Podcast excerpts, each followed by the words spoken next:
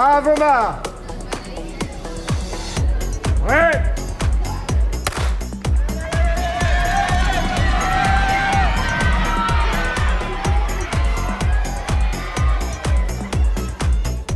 Salut. Si la course à pied t'intéresse et que tu as envie de te mettre à courir sans faire d'erreur, te blesser ou te décourager, alors tu es tombé sur le podcast qu'il te fallait. Bienvenue sur le podcast On Your Marks et tu écoutes le nouvel épisode de la série Les bases de la course à pied, entièrement consacré aux débutantes et aux débutants. Dans cette série d'épisodes, tu trouveras tous les conseils et explications nécessaires pour commencer la course à pied, devenir autonome et surtout prendre du plaisir à courir. La première chose à faire, c'est de t'abonner au podcast pour ne pas louper la suite des épisodes. Avant de te plonger dans le nouvel épisode, j'aimerais te rappeler qu'On Marks est fier d'être en partenariat avec Top 4 Running. Top 4 Running, c'est le site internet idéal pour trouver tous tes articles de course à pied et toujours au meilleur prix. Personnellement, ça fait déjà plusieurs années que j'utilise pour acheter toutes mes chaussures et tous mes vêtements. Pour égaler tous les auditeurs Your Marks, Top 4 Running t'offre 5% de réduction supplémentaire grâce au code promo disponible dans la description de cet épisode. Alors si t'as besoin de matos ou que tu veux juste te faire plaisir, fonce sur leur site internet et utilise le code promo. Bon épisode Salut, bienvenue sur On Marks pour le nouvel épisode des bases de la course à pied. Dans les précédents épisodes, que je t'invite à écouter, je t'ai présenté comment te fixer un objectif, quelles chaussures choisir si tu es débutant, et aussi quelles sont les bases de l'entraînement. Aujourd'hui, on va rentrer un peu plus dans le vif du sujet car nous allons parler de comment fonctionne le corps humain pendant un effort en course à pied, quelles sont les caractéristiques physiologiques qui vont intervenir dans la performance et comment l'entraînement va les impacter pour que tu puisses progresser.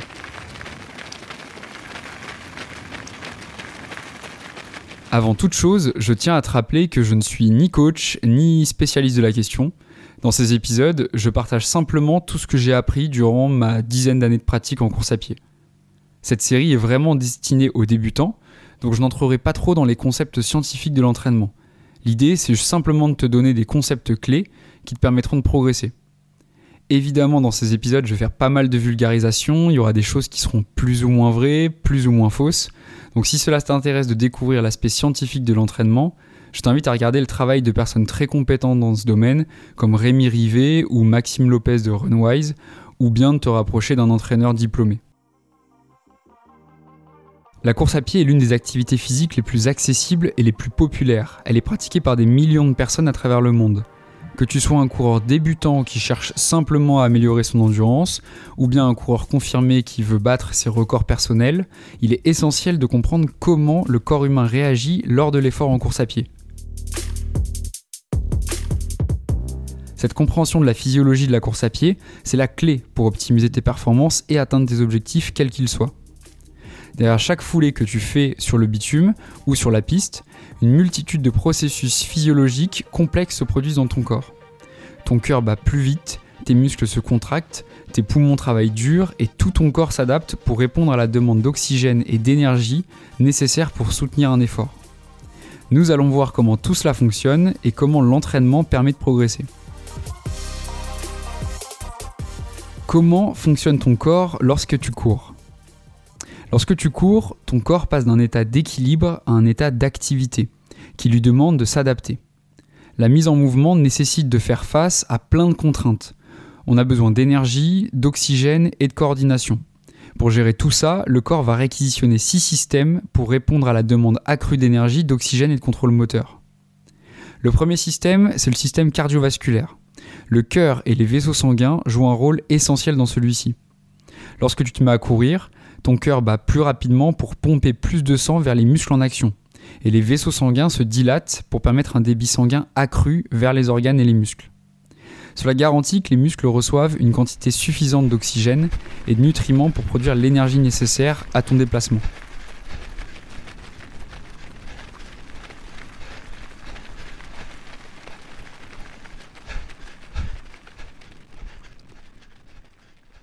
Vient ensuite le système respiratoire tes poumons et tes voies respiratoires s'activent pour répondre à la demande croissante en oxygène.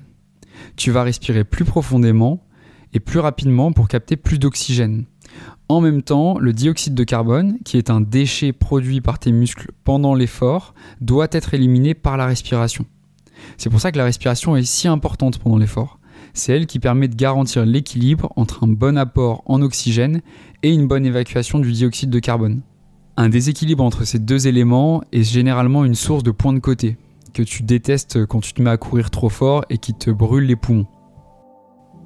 Après le système cardiovasculaire et le système respiratoire, il y a les muscles et le métabolisme.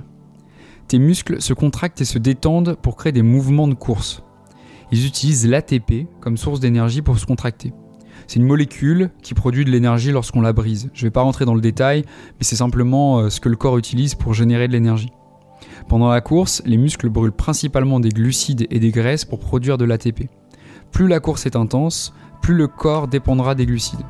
Jusque-là, je pense que je t'apprends pas vraiment grand-chose. Ces trois éléments constituent le fameux triangle de l'effort, cœur, poumon, muscle. Mais découvrons maintenant les trois autres systèmes que le corps humain utilise pour réguler son fonctionnement lors d'une activité physique. Le premier, c'est le système nerveux.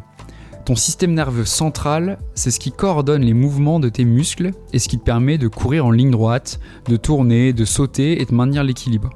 La coordination des mouvements, elle est essentielle pour éviter les chutes et les blessures, et c'est ce qui permet aussi de générer une foulée économique et efficace pour avancer.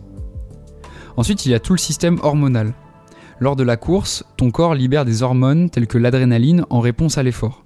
Ça augmente ton rythme cardiaque et ton niveau d'énergie. De plus, la course active la libération d'endorphines qui procurent une sensation de bien-être et d'euphorie qui te font passer un bon moment. On en a déjà parlé dans un précédent épisode et c'est ce qui génère en quelque sorte le système de récompense qui fait qu'on a envie d'aller courir, envie de faire du sport et qu'on sent très bien après l'effort.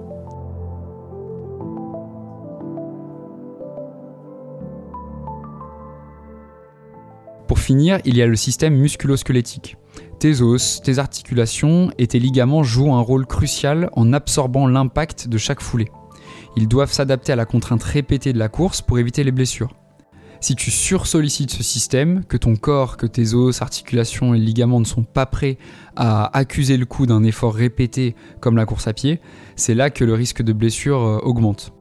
Pour mieux comprendre et se représenter le fonctionnement du corps humain lorsqu'on court, on peut comparer notre corps à une voiture.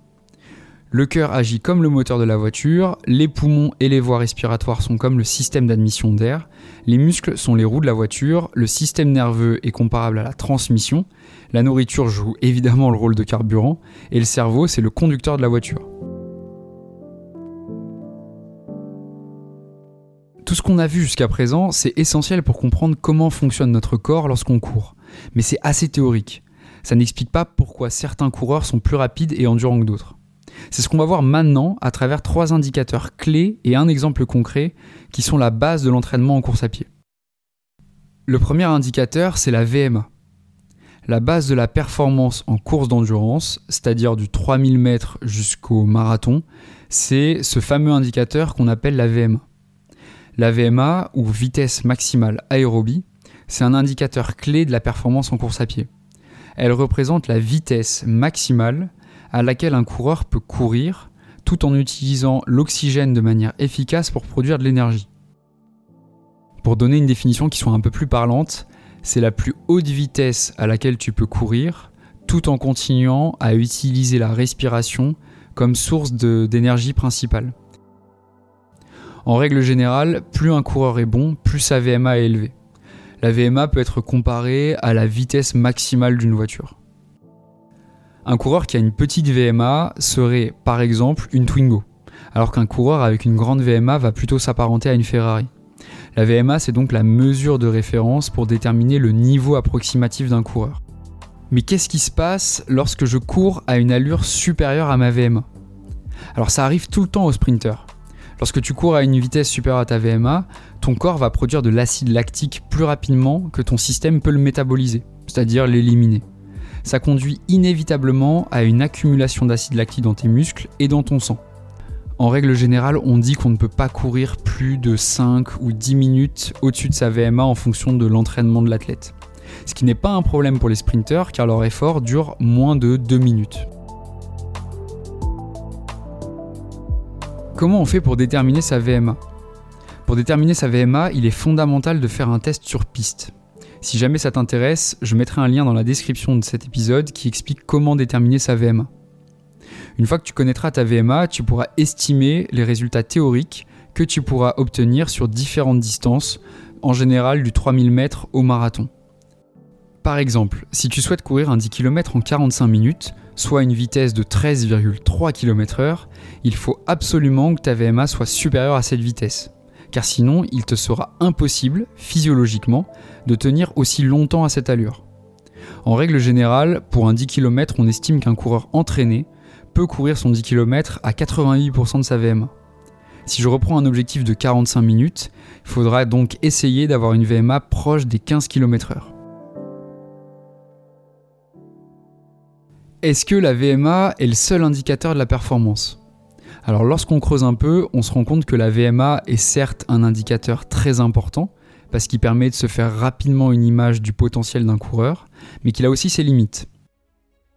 Prenons l'exemple d'Edouard et de Max, qui ont tous les deux exactement la même VMA de 20 km/h. Le week-end dernier, ils ont tous les deux couru le semi-marathon de leur ville. Étant donné qu'ils ont la même VMA, on pourrait s'attendre à ce qu'ils finissent la course avec le même temps. Pourtant, Edouard a fini devant Max avec plus de 2 minutes d'avance. Alors qu'est-ce qui s'est passé? C'est ce qu'on va voir avec les deux prochains indicateurs de la performance. Alors que la VMA est un indicateur crucial de la performance en course à pied, elle ne raconte pas toute l'histoire de ce qui peut se passer un jour de course. C'est là que les seuils ventilatoires SV1 et SV2 entrent en jeu pour affiner la compréhension qu'on a de la performance d'un coureur. Le SV1 ou seuil ventilatoire 1, c'est un point clé en physiologie. Il représente l'intensité d'effort à laquelle la respiration commence à devenir plus profonde et rapide. Ça indique que le corps commence à produire de l'acide lactique à un rythme accru. Ce qui veut dire que l'acide lactique s'accumule petit à petit dans le corps et qu'à un moment, on ne sera plus capable de continuer notre effort. Pour beaucoup de coureurs, le SV1 correspond à un effort soutenu, mais tout à fait gérable, qui peut être maintenu pendant une durée relativement longue, entre 1 heure et 2 heures. En d'autres termes, il marque le début de l'utilisation des glucides comme principale source d'énergie. Pour vous donner un exemple, un coureur qui a environ 20 euh, km/h de VMA peut avoir un début de SV1 à à peu près 14 km/h, ce qui veut dire qu'en dessous de 14 km/h, l'effort est vraiment très facile pour lui. Et au-dessus de 14 km/h, il commence à ressentir une petite gêne. Il commence à se dire hum, Je commence à rentrer un peu dans un régime supérieur, euh, je dois faire attention à ma gestion. Le SV2 ou seuil ventilatoire 2 est un niveau d'effort encore plus élevé, où la production d'acide lactique s'accélère considérablement. C'est généralement associé à des intensités proches de la VMA. Contrairement au SV1, le SV2 est plus difficile à maintenir pendant de longues périodes, car l'accumulation rapide d'acide lactique dans les muscles peut conduire à de la fatigue musculaire et à une baisse de la performance. Toujours pour te donner un exemple plus concret, un coureur qui a une VMA d'environ 20 km/h commence à passer au SV2 à partir de 3,30, c'est-à-dire 17 km/h jusqu'à 19-20 km/h. Dans cette plage d'allure-là, l'effort est très difficile à soutenir. On est capable de, le soutenir entre 1 heure et 15 minutes à peu près. Revenons à nos deux coureurs, Edouard et Max. Tous deux ont une VMA de 20 km/h, ce qui est un excellent indicateur de leur capacité aérobie. Cependant, lors du semi-marathon, Edouard a terminé avec plus de 2 minutes d'avance sur Max. Qu'est-ce qui s'est passé? C'est là que le SV1 et le SV2 entrent en jeu. Imaginons qu'Edouard ait un SV2 et un SV1 plus élevés que ceux de Max. Ça signifierait qu'il peut maintenir un rythme plus élevé tout en restant sous son seuil ventilatoire, c'est-à-dire sans accumuler trop d'acide lactique. Edouard peut donc maintenir une vitesse proche de sa VMA sur une plus longue distance, ce qui explique sa performance supérieure. La connaissance des valeurs du SV1 et du SV2 d'un coureur est essentielle pour comprendre son profil de performance. Ça permet de mieux cibler l'entraînement et de déterminer quelle distance et quel type de course conviennent le mieux à un athlète à un moment donné. Alors comment est-ce qu'on calcule ces différents seuils? Comment est-ce qu'on les détermine? En fait, il y a deux méthodes, le test sur terrain et le calcul empirique. La méthode la plus précise, c'est celle du terrain. Elle se déroule dans un laboratoire d'exercice sous la supervision d'un professionnel de la santé. On va courir sur un tapis roulant ou alors pédaler sur un vélo d'exercice, tandis que des mesures précises sont prises pour évaluer notre consommation d'oxygène, la production d'acide lactique et d'autres paramètres physiologiques. Les seuils ventilatoires peuvent être identifiés à partir des données recueillies. Bien que cette méthode soit précise, elle peut être coûteuse et nécessite souvent un équipement spécialisé ou alors de se rendre dans un hôpital, ce qui n'est pas forcément hyper évident. L'autre manière, c'est d'utiliser la méthode empirique qui va se baser sur un pourcentage de la VMA pour trouver son SV1 et son SV2. En prenant 88% de la VMA, tu obtiens une bonne approximation de ton SV2, c'est-à-dire l'allure à laquelle tu vas dépasser le SV2. En prenant 80% de ta VMA, tu as une bonne approximation de ton SV1. Mais comme on a pu le voir dans l'exemple avec Edouard et Max, se baser uniquement sur la VMA peut amener à mal estimer ses seuils et seul un test sur le terrain permet de connaître précisément ces valeurs. Si jamais le sujet t'intéresse, je t'invite à écouter l'épisode que j'ai enregistré avec Melissa Muso, qui est sport scientist et qui explique en détail ce que sont le SV1 et le SV2 et surtout bah, comment les mesurer. Si je résume, la VMA, le SV1 et le SV2 sont selon moi les trois éléments les plus importants pour comprendre la performance en course à pied sur tout ce qui va être endurance, du 3000 mètres au marathon. Ce sont des indicateurs qui se complètent mutuellement pour donner une image très complète de la capacité d'un coureur à maintenir un certain rythme sur différentes distances. C'est pourquoi pour devenir un coureur complet, il est essentiel de connaître et de travailler sur tous ces aspects de la physiologie de la course à pied. C'est hyper utile de connaître son SV1, son SV2, sa VMA, mais concrètement, comment est-ce que j'applique ça dans mon entraînement et surtout comment ça peut m'aider à progresser? Alors une fois qu'on connaît ces différents seuils, on peut s'entraîner aux bonnes allures. En planifiant ces séances sur des allures précises et directement reliées à ces différents seuils, on peut maximiser son potentiel. Toutes les séances d'entraînement, quelles qu'elles soient, visent à développer ses capacités dans un certain domaine. Les séances de fractionné à haute intensité visent en général à développer la VMA, les séances plus tempo et seuil visent à développer le SV2 et les séances d'endurance activent le SV1. Si on effectue ces séances à des mauvaises allures, les réactions physiologiques qui sont censées avoir lieu dans notre corps ne pourront pas se réaliser. Dans le meilleur des cas, si on est trop lent, bah, il ne se passera pas grand chose en termes de développement des capacités. Mais si au contraire on va trop vite, alors on va générer une importante fatigue musculaire due à l'accumulation non contrôlée d'acide lactique dans le corps. Concrètement, si jamais tu dépasses les allures à laquelle sont censées se produire des réactions physiologiques dans ton corps, ça va générer un effet contre-productif tu vas pas progresser, au contraire tu vas te fatiguer et tu risques même de régresser. Pendant de nombreuses années, les entraîneurs focalisaient leurs efforts uniquement sur le développement de la VMA et l'endurance de base. Les entraînements étaient très polarisés et consistaient en beaucoup de kilomètres très lents et des séances à très haute intensité. Les différents seuils étaient travaillés de manière assez empirique et c'était pas encore hyper bien compris en demi-fond. Alors avec le regard qu'on a aujourd'hui, on dirait sûrement que l'entraînement dans le passé était peut-être trop difficile pour être pleinement efficace. Mais depuis les 5 dernières années, on assiste à une véritable révolution dans la manière d'aborder l'entraînement, notamment avec la démocratisation de la méthode d'entraînement dite méthode norvégienne dont on parlera dans un prochain épisode. J'ai donné pas mal d'informations, alors voilà un petit résumé express pour bien comprendre tout ce que j'ai pu dire dans cet épisode. Pour mesurer la performance en course à pied, on utilise trois indicateurs, la VMA, le SV1 et le SV2, qui correspondent à différentes vitesses seuil de course à pied. La VMA, c'est la vitesse seuil à laquelle on atteint le maximum de notre capacité respiratoire. On peut la tenir entre 5 et 10 minutes grand maximum. Le SV2, c'est une allure seuil inférieure à la VMA, à partir de laquelle l'effort devient très désagréable à cause de la production très rapide d'acide lactique. On est capable de courir entre son SV2 et sa VMA entre 15 et 45 minutes environ. Et enfin, le SV1, c'est une allure seuil encore plus basse que le SV2, et c'est à partir de celle-ci que l'effort commence à devenir relativement difficile.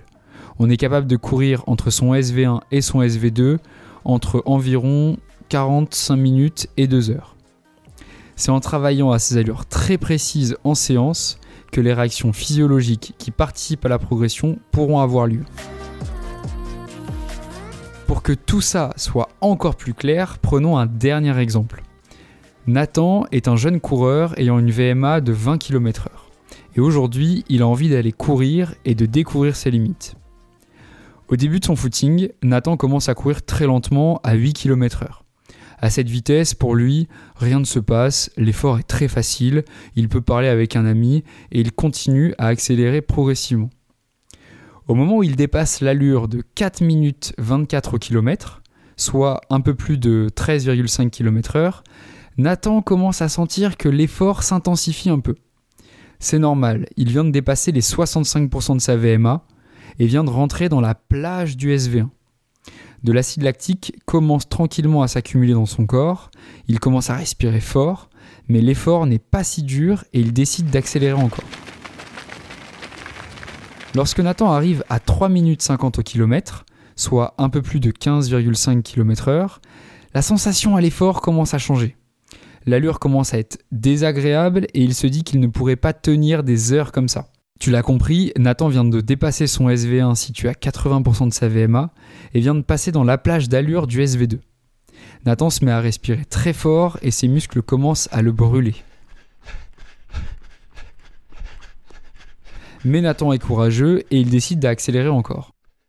Lorsqu'il dépasse les 3 minutes 24 km, soit un peu moins de 18 km/h, l'effort devient vraiment difficile et Nathan entre en lutte contre son corps.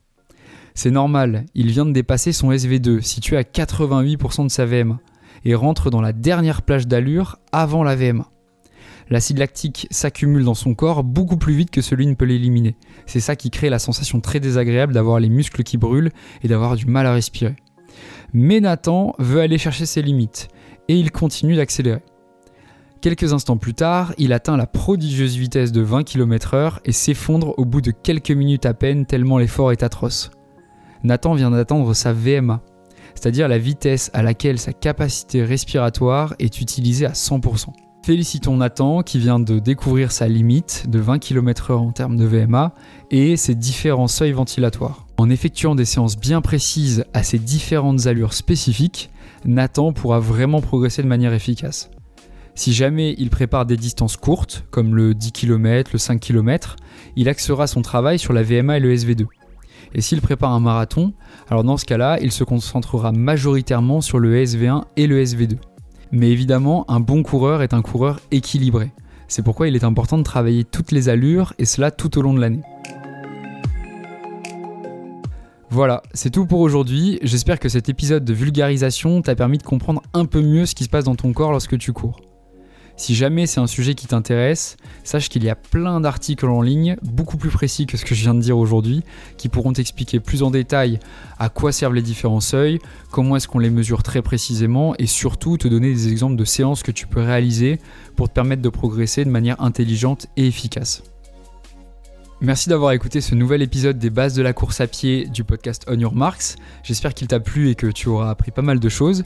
En tout cas, si c'est le cas, je t'invite à mettre 5 étoiles au podcast sur ta plateforme de streaming préférée, à en parler autour de toi et à le partager sur les réseaux sociaux.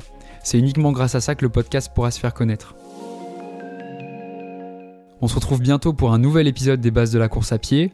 En attendant, n'oublie pas, l'important c'est de faire du sport et d'aller courir. A très vite